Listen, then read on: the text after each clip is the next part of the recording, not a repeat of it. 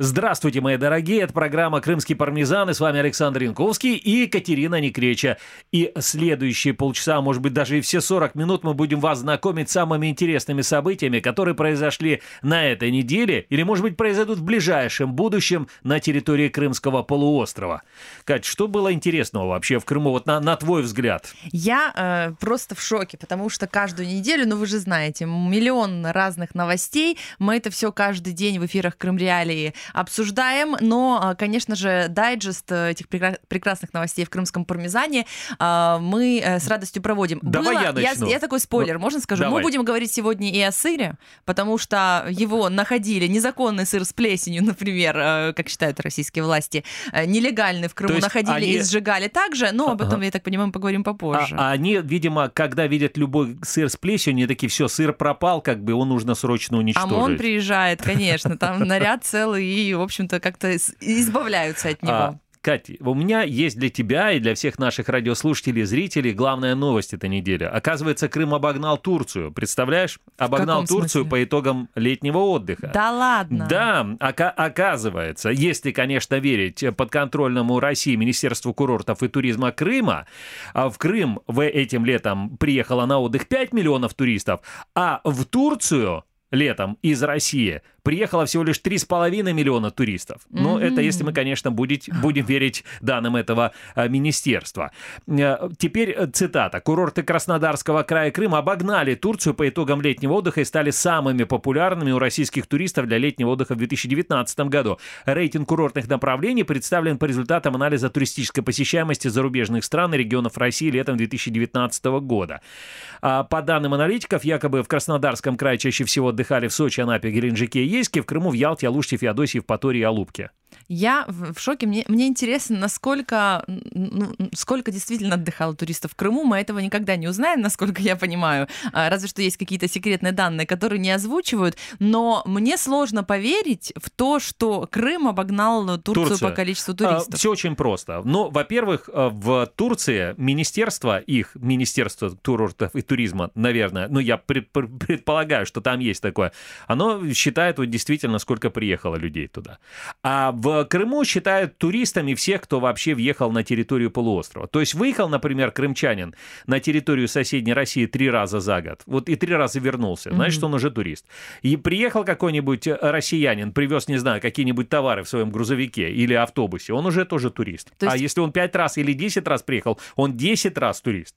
Это раз. Второй момент, смотри, очень интересно. В Турцию 3,5 миллиона, откуда взялась эта цифра? Да, просто взяли, посчитали все чартерные рейсы, которые летают из э, России в Турцию. И mm-hmm. получилось вот приблизительно 3,5 миллиона человек. Понятно, что это посчитать тоже достаточно просто, да, потому что практически все, кто летит чартерным рейсом в отеле, это туристы.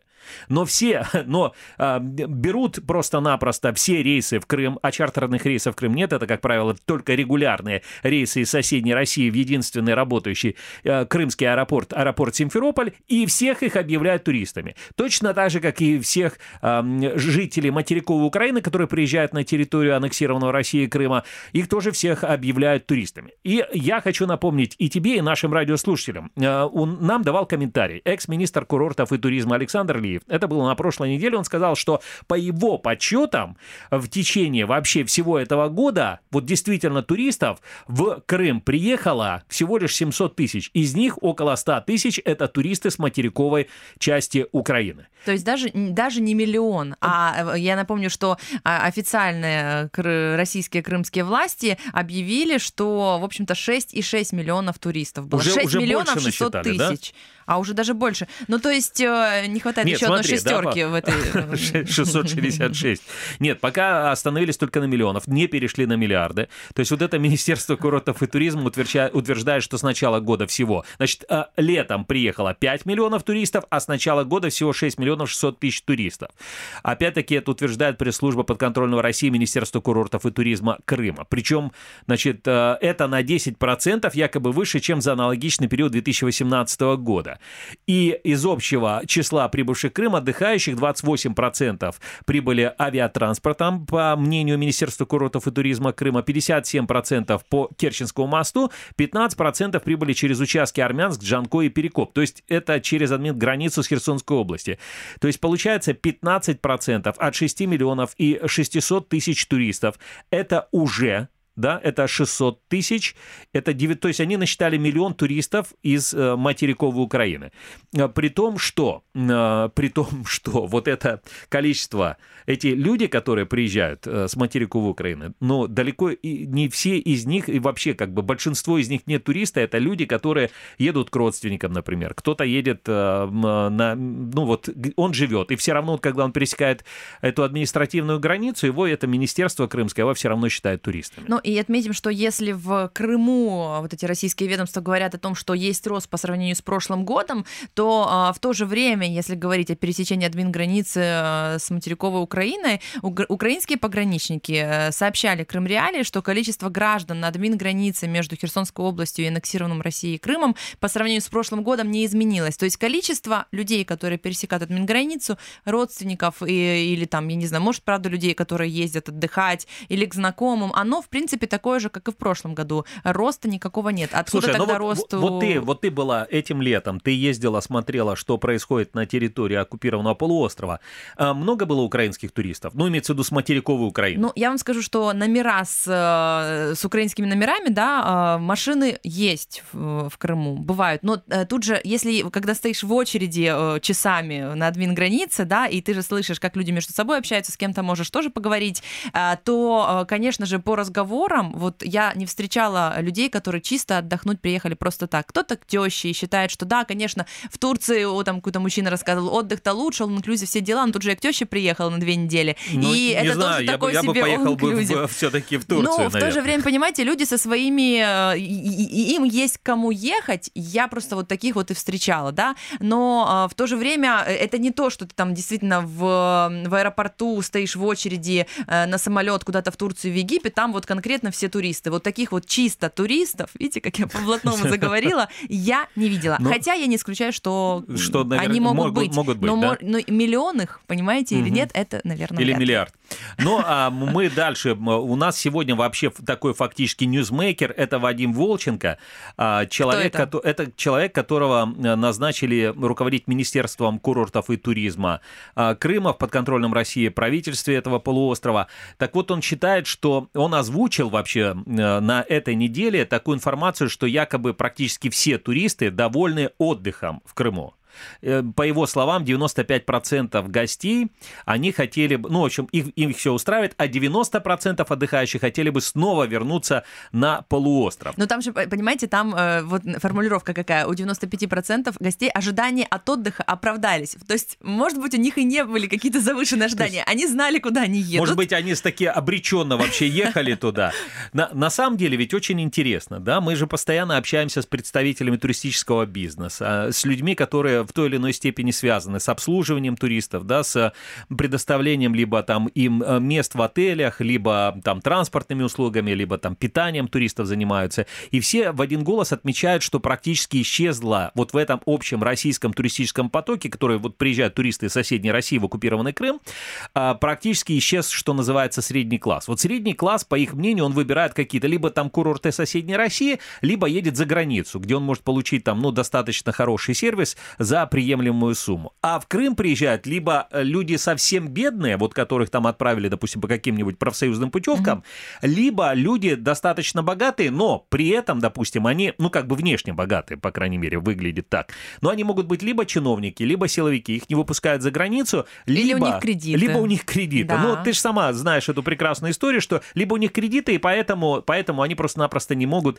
выехать за, за пределы а, а, России, либо той территории, территории, которую Россия контролирует. Имеется в виду сейчас оккупированный Крым. Но я вам э, скажу э, не как э, не чисто как турист, да, но как человек, который бывал вот в летний период в Крыму в этом году и в прошлом году, в 18-м, я бы вот на отдых, даже если убрать тот момент, что надо долго добираться и вот эти через эти админ границы проходить и что ты едешь э, в Крым, который под другими флагами, даже если убрать вот эти вот э, какие-то аспекты, то в принципе э, отдохнуть в Крыму, чтобы вот хорошо, чтобы хороший хороший отель или снять хорошую квартиру, чтобы хорошо питаться и это все за какие-то, ну как получать удовольствие гастрономическое и какое-то еще, кроме того того, что вот, ну да, красиво, если ты выйдешь в какую-то глушь и будешь просто наслаждаться там дикой природой, то э, это прям, ну, какое-то извращение, мне кажется, даже, потому что все-таки есть возможность поехать э, в, на курорты, которые предназначены для этого, которые достаточно развиты,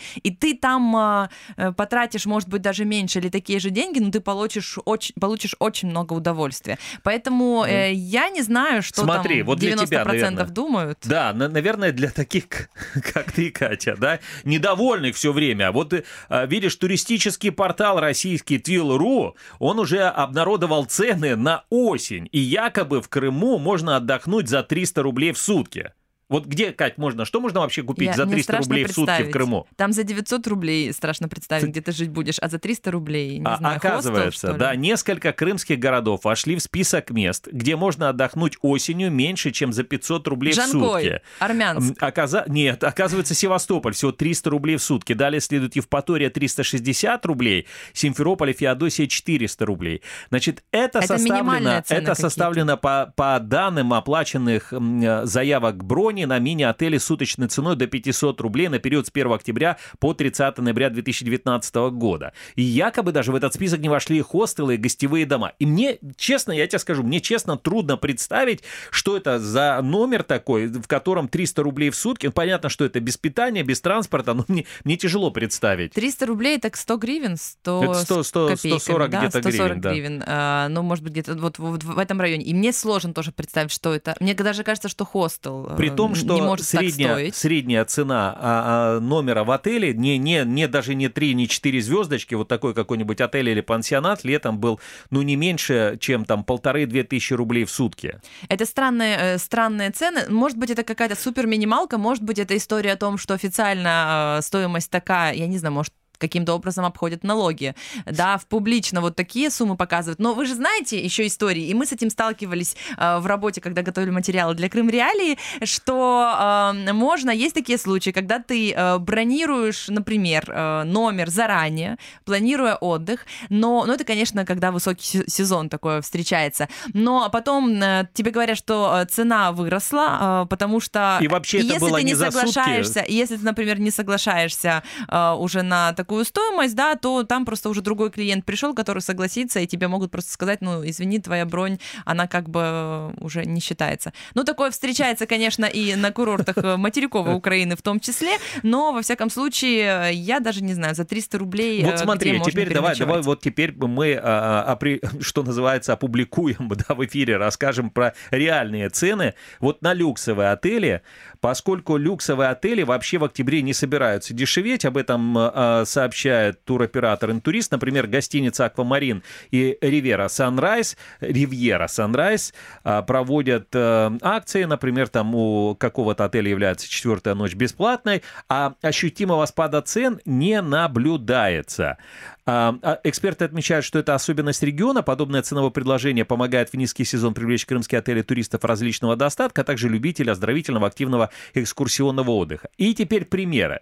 Например, в отеле Мрия Resort and Spa в сезон номер стоит там 29 900, от 29 995 рублей. Сутки в Ялта Интурист летом обходились в минимум 11 535 рублей. А, ну, правда, в низкий сезон цена падает до 3800 608 рублей. Но это никак не 300, не 400 и не 500 рублей. Ну и номер в Пальмира Палас оценивается не меньше, чем в 10 630 рублей, однако вне сезона цена падает до 5300-404 рублей в сутки. Опять-таки, снова никак не 300, не 400 и не 500 рублей.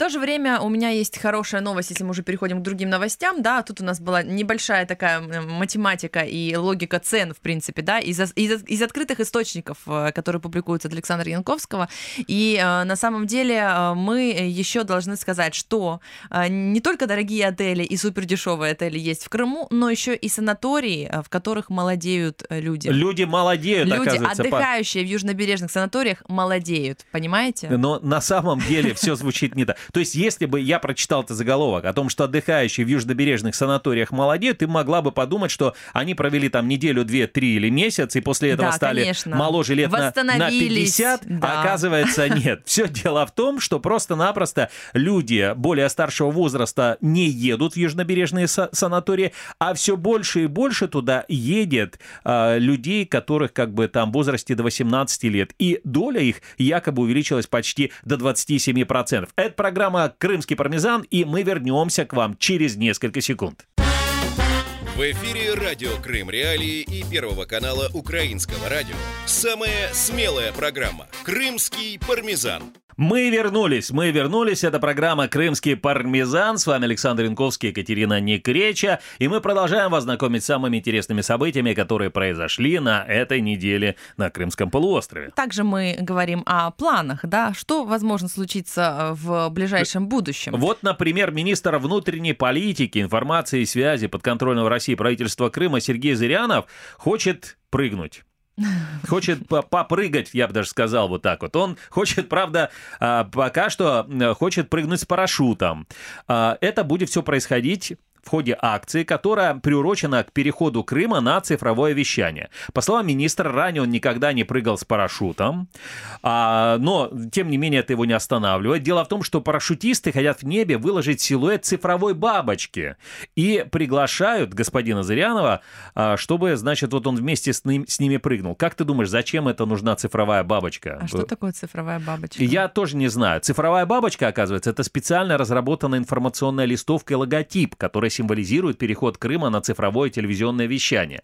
И по словам господина Зырянова, который называет себя министром Крыма, полностью, вот полуостров уже полностью готов к переходу на цифровое вещание. Что в небе все увидели, когда вот эту цифровую бабочку. Вон министр летит в бабочке цифровой, как бы. Все, включай телевизор, сейчас будем смотреть. На самом деле, я уже давно восхищаюсь э, организаторами, креативщиками вот этих разных мероприятий. Оказывается, существует какая-то цифровая бабочка, и ее силуэт хотят выложить э, в, в небе. небе. Но я тогда предлагаю, так, дорогой оргкомитет, я теперь буду напрямую обращаться к разным оргкомитетам, привыкайте. А вы, может быть, не одного министра возьмите, а всех министров, и выложите из них, э, в общем, информационную цифровую угу. бабочку или какую там. А парашюты выдавать по вашему усмотрению, да? Ну, как вариант вариант, да, вот. но тем не менее, э, это, видите, это, это как бы не новость, а заявление, случится это или не случится, э, мы не знаем, но в моей фантазии, в моей голове это уже произошло, я это вижу. Потому что мы об этом говорим. А, есть еще одна очень интересная новость. Оказывается, журналистам, которые приезжают в Крым, я не знаю, в качестве туристов или в качестве журналистов, не нравится, что, что с ними там делает российская армия. То есть они не в, в этих 90%, э, о которых да. мы читали не, ранее, не, не, да. довольных людей отдыхом а, и желающих а, вернуться. А еще. не факт. Слушай, 90% вот говорят эти крымские чиновники, якобы туристов хотят вернуться потом в Крым. Может быть, они, они может любят быть, боль? Да, может быть, им нравится боль, они так пожалуются, пожалуйста, потом все равно вернутся. Дело в чем? Дело в том, что сотрудник, есть такой РИА Новости, Святослав Павлов обратился в правоохранительные органы России из-за военного тренинга для репортеров в оккупированном Крыму. Он рассказал изданию «Медиазона», что на этом тренинге да, участников э, поили кофе-брейками, заставляли их учиться. Нет, нет, он все это не рассказывал. Он пожаловался, что участников этого тренинга избивали, поливали бараньей кровью и под автоматной очереди заставляли ползать по камням с мешком на голове. По словам Павлова, речь идет об учебно-практических курсах «Бастион». Эти курсы существуют с 2006 года. Их организует Союз журналистов Москвы при участии Министерства обороны России, понятно, да, и других силовых ведомств. Журналист также рассказал, вот он на что жалуется. Их поселили в казарме, они там жили по воинскому, простите, распорядку и передвигались по части исключительно строем с товарищем старшим сержантом. Причем покидать территорию части журналистам запретили. И основной нарратив, ну это я так понимаю, посыл к ним, был в том, что журналист он никто, и ничего не может, и ничего не знает, и все ему нужно согласовывать с силовиками. Я офигевал. Не я в смысле, это а цитата это цитата, это рассказал Павлова. господин Павлов. Ну, я, честно говоря, в шоке. Это, конечно, вам не тренинги э, в коворкингах э, с кофебрейками, о чем вы сказали ранее, а это, это по сути, такая вот, э, ну, какая-то армия советская, не знаю, с дедовщиной и с прочим, как-то похоже по рассказам на это. А, я, я знаю, Я и понимаю, мы знаем о том, что есть тренинги разного характера, в том числе для журналистов, например, которые работают или собираются работать там в горячих точках, но и, и там есть какие-то, какие-то, наверное, силовые и медицинские и прочие упражнения, и есть такой тренинг, я слышала о таком, когда вот, чтобы почувствовать себя на месте человека, который, может, попал в плен, да, это происходит, но по заявлениям вот этого журналиста там реально их просто унижали, избивали и прочее, то есть это э, выглядело просто как издевательство, и он не выдержал и пожаловался. Э, далее, э, что еще он рассказывает? Нет, подожди, подожди, вот как бы если вот эти все так называемые журналисты, они там горячо приветствуют оккупацию Крыма, там они э, горячо приветствуют э, вторжение России на Донбасс, то чем они недовольны, как бы? Это же армия-освободитель себя так вот э, ведет, как бы. Тут надо вообще все принимать от нее. Я, насколько я, мне известно, да, армия-освободитель, она вот всегда справедлива. А если ты вот, тебе что-то не нравится, значит, это ты подонок вообще, там что-то с, с тобой так вообще не так. Ну, это во-первых. Во-вторых, пусть они себе зададут вопрос, а к чему готовят их, как бы? Что кто-то с Россией собирается воевать, да, на ее территории? Может быть, их готовят просто-напросто к забросу. Может быть, э, их э, любимая армия, может быть, она собирается куда-то опять идти дальше, там, в поход. А их готовят там э, вот к таким каким-то конкретным условиям. Ну да, ну вот смотрите, еще просто что рассказывает этот журналист э, РИА Новости, э, далее цитата, там одной девушке порвали ухо, потому что у нее там была сережка на ухе, у нее оторвали сережку и все, ухо порвано. Другую девушку с истерическим припадком увезли на скорой. Какому-то парню из арабской редакции отбили ребра. У меня была разбита морда и тело. Вот это вот, кстати, правдиво. Ты знаешь, вот, из, вот уже теперь верю. Про, про, про, про морду, морда лица. А, пострадавших было много. Мой коллега пошел пошел в лазарет, попросил оказать ему помощь, но ему там сказали, тебя били профессионалы, все у тебя должно быть хорошо. Это Воз... цитата свою... Э, журналиста угу. РИА Новости. Забери свою ногу и иди отсюда. У тебя все хорошо, хорошо тебя да. били профессионалы, а мы-то, учитывая, насколько мы наслышаны а, от людей, которые попадали в, э, в плен или находились даже в там каких-то заключениях или попадали в те же, в общем, к, к российским следователям, да, и прочее, что там происходило, э, происходило происходит вообще с этими людьми и как себя ведут э, российские силовики. Да, ну вот, вот цитата, тебя били профессионалы, все у тебя должно быть хорошо. Все, давай Но, к другим да, новостям. Смотрите, да? Павлов, этот журналист, просит следком России возбудить уголовное дело по статье о превышении должностных полном, э, полномочий. Вот, собственно, посмотрим, будем следить за тем, что происходит там. Ну, в общем-то, российские журналисты и э, Ты знаешь, я посмотрел, я посмотрел уже реакцию других российских журналистов, mm-hmm. да, на, на эту жалобу, и э, кое-кто даже говорит, что ну а что ж ты хотел, вот, а если бы в Сирии бы ты там где-то бы встретил, ты, тебя бы еще бы не так бы там от, отмудохали бы. Поэтому, э, ну, это, это даже еще забавнее смотреть на оправдание других журналистов, таких там э, унижений избиений. Тех, кто, кто в этом, собственно говоря, и участвовал. Э, к новостям Севастополя. Новости Севастополя. А, мы, у нас были новости Крыма, а теперь новости Севастополя. Итак, э, то, что я анонсировала в начале этой программы, э, крымский пармезан э, не может обойтись без новостей про другие сыры. Не только про пармезан, но про, про сыр с плесенью, например. Просто мы не могли назваться там дарблю, крымский дарблю. Это звучит как-то не так. Крымский пармезан звучит прекрасно. Напомним, что с 2015 года, да, под запретом, под, под санкциями европейские под, под разные продукты, контрсанкции, санкциями, да, европейские продукты. И э, чтобы вы понимали, э, в общем-то, что может происходить. В Севастополе уничтожили санкционные сыры, найденные в одном из магазинов. А, значит... Слушай, это же магазин, во-первых, это магазин Скворцова. Это, я так понимаю, фирменный магазин, в котором торгуют крымскими колбасами, да? То есть что же это творится вообще? Человек шел за какой-то колбасой, там, я не знаю, местного производства, а ему тут хотели подсунуть сыр Дарблю или Джугас, или Джугас, я не знаю, как правильно. Я тоже не знаю. Производство Германии и Литвы. Об этом сообщает российская прокуратура города. Представляешь, целая прокуратура создала такое сообщение. Вообще э, спецназ выехал, чтобы изъять эти сыры. И товар весь был общей массой целых 4 килограмма и весь он был уничтожен. Это, это, конечно, много. Но на самом деле мы, э, ну, практически, ну, не сказать, что каждую неделю есть информация про сыр, который уничтожили, э, сожгли, а, и с обысками туда приходят, значит, несколько силовиков и, и прочее. Такие новости поступают, конечно, частенько. И на самом деле э, борьба с сыром, особенно вот то, когда продукты куда-то уходят, а тем более понимая, что сыры-то эти в Крыму продаются все равно, да, и ресторан, например, с итальянской кухней в Крыму-то тоже есть, да, а, но в то же время а, это получается как-то все нелегально и, и очень дорого это стоит. А в то же время у нас под э, радиоэфиром, под каким-то на радио Крым Реалии э, в комментариях, в общем-то, писали, что э, да ну его этот европейский сыр, вот белорусский прекрасный, там какой-то белорусский с плесенью или как какой-то дорблю, что-то такое приводили. Ну, понимаете, это тут же вспоминается а, и делают история... его из картофеля или... Не, или не, знаешь, не знаешь, чего его делают, но я немного была шокирована. А, и э, тут же вспомнила про белорусские э, креветки. Вы помните? Да, конечно, да, и про, вот. про белорусские ананасы, которые вот после введения этих самых контрсанкций а, во множ... в огромном количестве заполонили российский рынок. Да, поэтому, э, дорогие, тут, конечно, в Крыму очень, очень сильно, очень сильно все плохо, опасно с этим, поэтому что, что посоветовать? А чем ну... хорошо? Ешьте, ешьте пироги с виноградом. Пироги, Я, кстати, никогда не пробовал. Но, оказывается, на минувших выходных в Балаклаве прошел фестиваль вина Винфест, где был представлен огромный огромный виноградный пирог весом в 200 килограммов. Как сообщили в оргкомитете, кулинары возродили древнюю традицию выпечки пирога Диметры.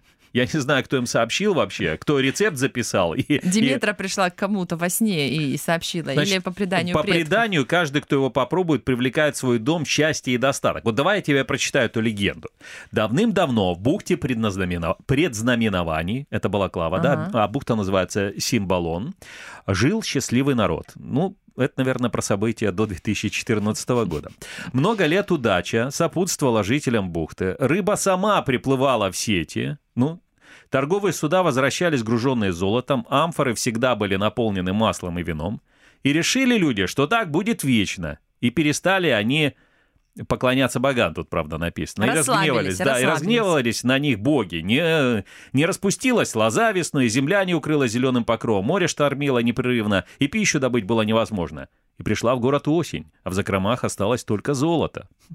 И обратили жители города к Дионису и Диметрии, пообещали все золото отдать в обмен на помощь богов.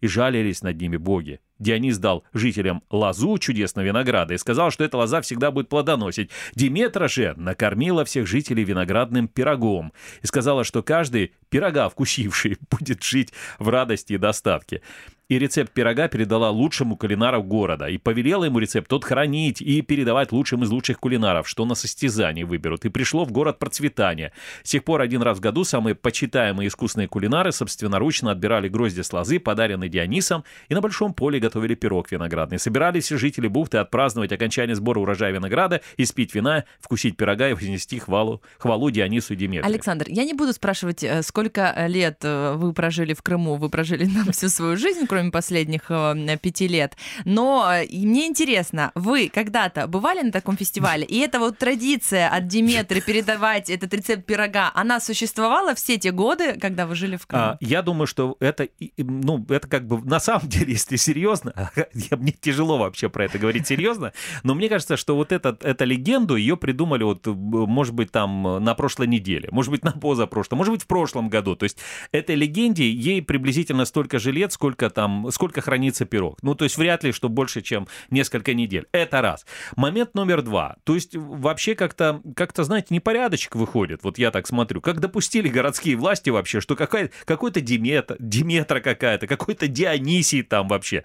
А, я, насколько помню, официальную российскую позицию. Они считают Севастополь это вообще колыбелью э, русской православной цивилизации. Какая, какая Диметра? Какой Дионисий вообще? Только все, только там, может быть, только как бы монахи, все песнопение и пост. Если пирог замироточит или остатки пирога, то может быть. На самом деле тут же еще логика нарушена. Как э, они испекли пирог? Значит, рецепт этот был. То есть смысл потом как бы драться за рецепт, чтобы его передавать кому-то. То есть, понимаете, суть же в том, чтобы была какая-то драка кулинаров, ну как это, какая-то битва, да, битва кулинаров, не знаю, как они это будут э, делать, чтобы передать рецепт с поколения в поколение. В общем-то, рецепт, по сути, уже есть. В общем, большой привет всем э, оргкомитетам Крыма, э, которые занимаются вот этими фестивалями, потому что э, с фантазией у вас, ребята, все хорошо. хорошо. С логикой не очень, но с фантазией неплохо. Это программа «Крымский пармезан», и мы вернемся к вам. Вернемся обязательно и сделаем это сегодня.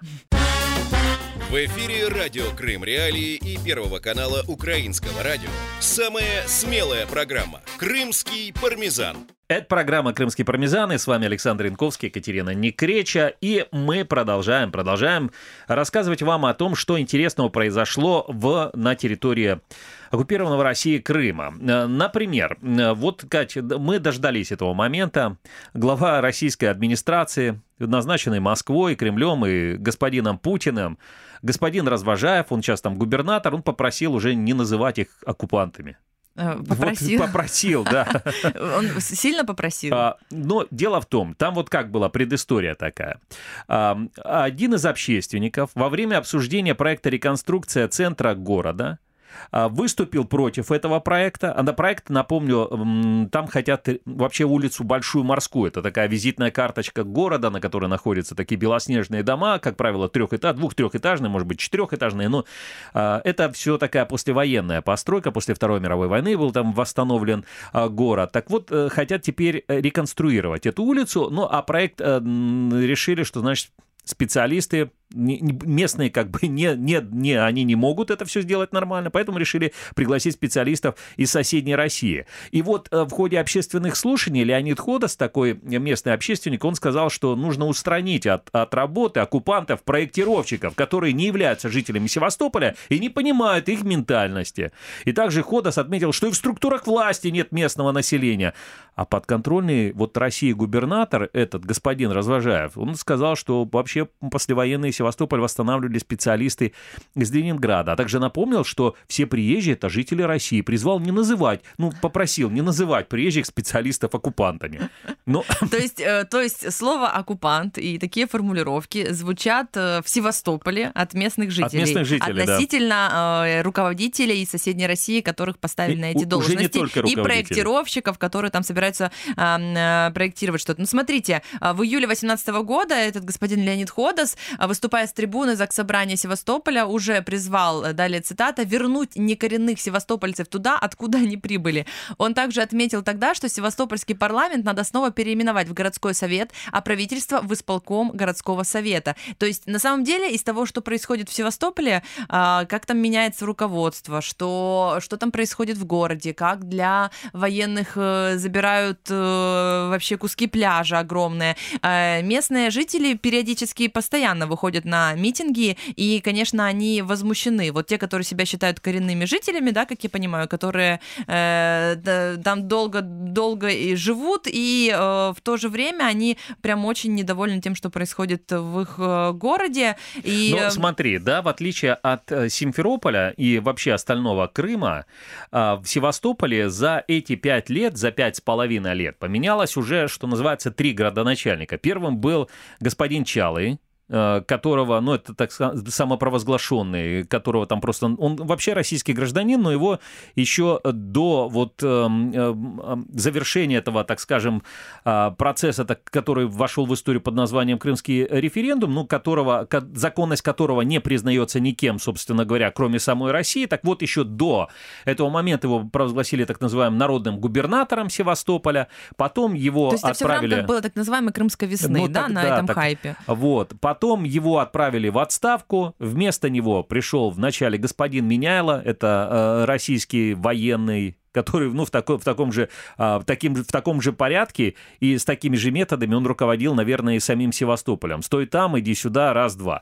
После, после него назначили господина Овсяникова, тоже долго не просидел в этом кресле. И сейчас вот а, назначили нового им губернатора, господина Развожаева, который тоже не просто, не просто где там гражданский человек. Да, ну, И севастопольцам не везет севастопольцам, да, вот им все с э, градоначальниками. Поэтому там уже говорят местные жители, что оккупантов-проектировщиков нужно устранить от работы. В то же время э, нужно э, отметить, что в Севастополе очень много там каких-то реконструкций проходит. Если посмотреть местных блогеров, например, да, то они могут хвалить то, что происходит, что очень много обновлений, скверов и прочего. Вот новый фонтан в Парке Победы в Севастополе, который начал работать э, только в мае этого года, уже, правда, начал превращаться в болото. Об этом в соцсетях рассказывают местные жители. А, Фонтан давно не работает, его не включают, а вот воду, которая скопилась в бассейне, никто не выкачивает, в результате чего она гниет, а дно загрязняется. Неизвестно, в порядке ли оборудование, однако э, сильной коррозии еще не видно, передает издание примечание, местное издание.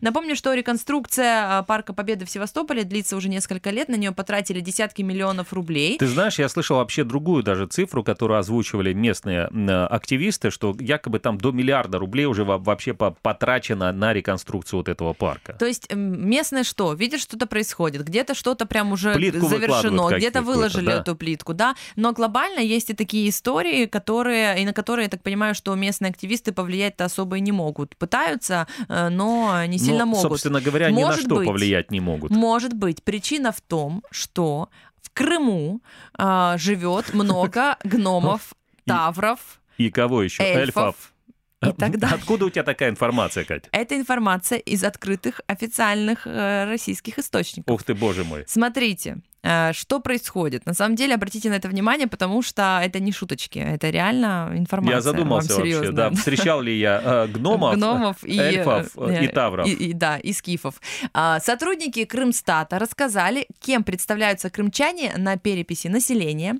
Во время прошлой переписи в 2014 году крымчане указывали в графе «национальность» гномы, тавры, скифы, эльфы и так далее. Об этом на пресс-конференции в пресс-центре сообщил руководитель управления Федеральной службы государственной статистики российской по Крыму э, и Севастополю Ольга Балдина. Далее цитата, слушайте внимательно. То есть это, это не фейк, это реально вот что, что происходило. Каждый раз, когда мы касаемся переписи, вспоминаем ответы национальности. Эльфы, скифы, гномы, тавры. Коллеги из Росстата упоминали, что были случаи, когда родители стояли над ребенком, контролируя, чтобы он написал, что является гномом по национальности. Тем не менее, что касается Росстата, то здесь полная добровольность участия в переписи и ответах на вопросы. То есть к вам приходит человек для переписи населения, да? этот Не-не-не, специалист. подожди, тут даже, даже мне больше интересует. А вот родители, как они себя записали? Потому что я- я понимаю, если, допустим, родители сказали, мама сказала, я гном, или там гномиха, да, папа сказал, я гном, и это, смотрите, чтобы нашего ребенка тоже записали гном. Гномом. А то может же быть так вообще, такое вольнодумство, допустим, папа эльф, там, не знаю, А, а мама скиф. Мама там, мама орк, а, а ребенка гномом запишите. Где это видно, да, возмущается как бы руководитель этой статистической А службы. ребенок вырастет, потом суд может, если что, Конечно. э, в суде Скажет, отстоять вот свои права. И скажет, ведь это не мама и папа виноваты, это вы такие вот статисты записали меня гномом. А какой же я гном? Я вообще урухай какой-нибудь там. Ну, вы представляете, что вообще происходит? В общем, эти статисты э, в шоке от всего происходящего. И остается только э, догадываться, почему некоторые родители заставляли... Во-первых, сами, да, взрослые Слушай, записывали после- себя в графе национальность, Ага. вот такие вот истории писали. И почему заставляли детей такое После делать? 2014 года я в Крыму ничему не удивляюсь, и как бы б- понятно, что психическое здоровье может быть, э, да. А вам не бы- кажется, что это может быть троллинг со стороны Может вот быть. таких вот людей, да, что они вот так вот относятся? То есть это же перепись населения России, Мгм. а, да, вот приехали, это как раз 14, го- 14 год, приехали сюда, значит, российские специалисты, э, считать, сколько же у нас в России новых граждан прибавилось. Вот люди так, Ага, наверное, а они реагировали. давайте, а мы таким. Ну, окей, хорошо. Это Да. моя, это мое. Я не знаю, я же, я, я только прошу во время наших эфиров тоже, если люди, которые вот участвовали в этом, называли себя эльфом, например, по национальности, напишите мне хотя бы лично. Я даже не буду распространяться, э, если вы так скажете, что это анонимно, почему вы так делаете, но мне очень интересно, почему действительно э, вы записали себя в гномы и в эльфы. Но и к другим новостям. В, в Евпатории есть очень интересная новость. Там есть такое озеро, Майнакское озеро. Его еще называют Лебедином. Ежегодно сюда приезжают тысячи туристов покормить лебедей, сделать с ними селфи. Селфи? Сельфи. Сельфи. Это что такое, Катя? Что такое селфи? Что сделать селфи с ними? Селфи это значит... Скажи, это как? Это, блюдо какое-то? Вы делаете вид, что вы этого не знаете. Почему я... Селфи это фотография. Когда... Нет, я не верю. Нет? Смотри, потому что интернет-издание, Маш говорит, что они делают селфи, да, воруют этих лебедей и делают с ними селфи.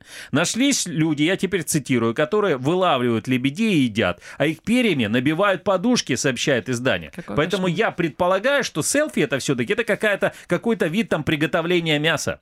Может быть, про прогресс э, в Крыму как-то дошел куда-то, в общем-то, непонятно куда. Я все-таки о том, что селфи это э, фотография, э, когда ты сам себя фотографируешь, э, но на самом деле с лебедями происходит что-то страшное. Я вам скажу честно, от местных, например, там, от подруги, которая из Севастополя, э, от знакомых, э, слышала истории, что действительно лебедей воруют и едят. Ну, это, ну, говорили о том, что это люди без определенного места жительства могли такое делать. Вот в Симфе- Это те, которые из России приехали. Э, да, ну, И они пока без же, места ком- жительства. Конечно же, о ком мы говорим. А на самом деле тут в Симферополе вы пропустили новость, рыбаки, рыбаки калечат лебедей. Там, э, которые, э, лебедей, которые обитают в пруду Гагаринского парка, они получили травмы из-за рыбаков. А, об этом сказал директор парка в Симферополе Антон Якулевич. По его информации, у одной птицы кровоточило крыло, а другой была, у другой была повреждена, э, повреждены перепонки на лапке. Ну, то есть, э, понимаете, это какая-то... Ну, надо лебедям свою политическую силу, что ли, создавать? Или,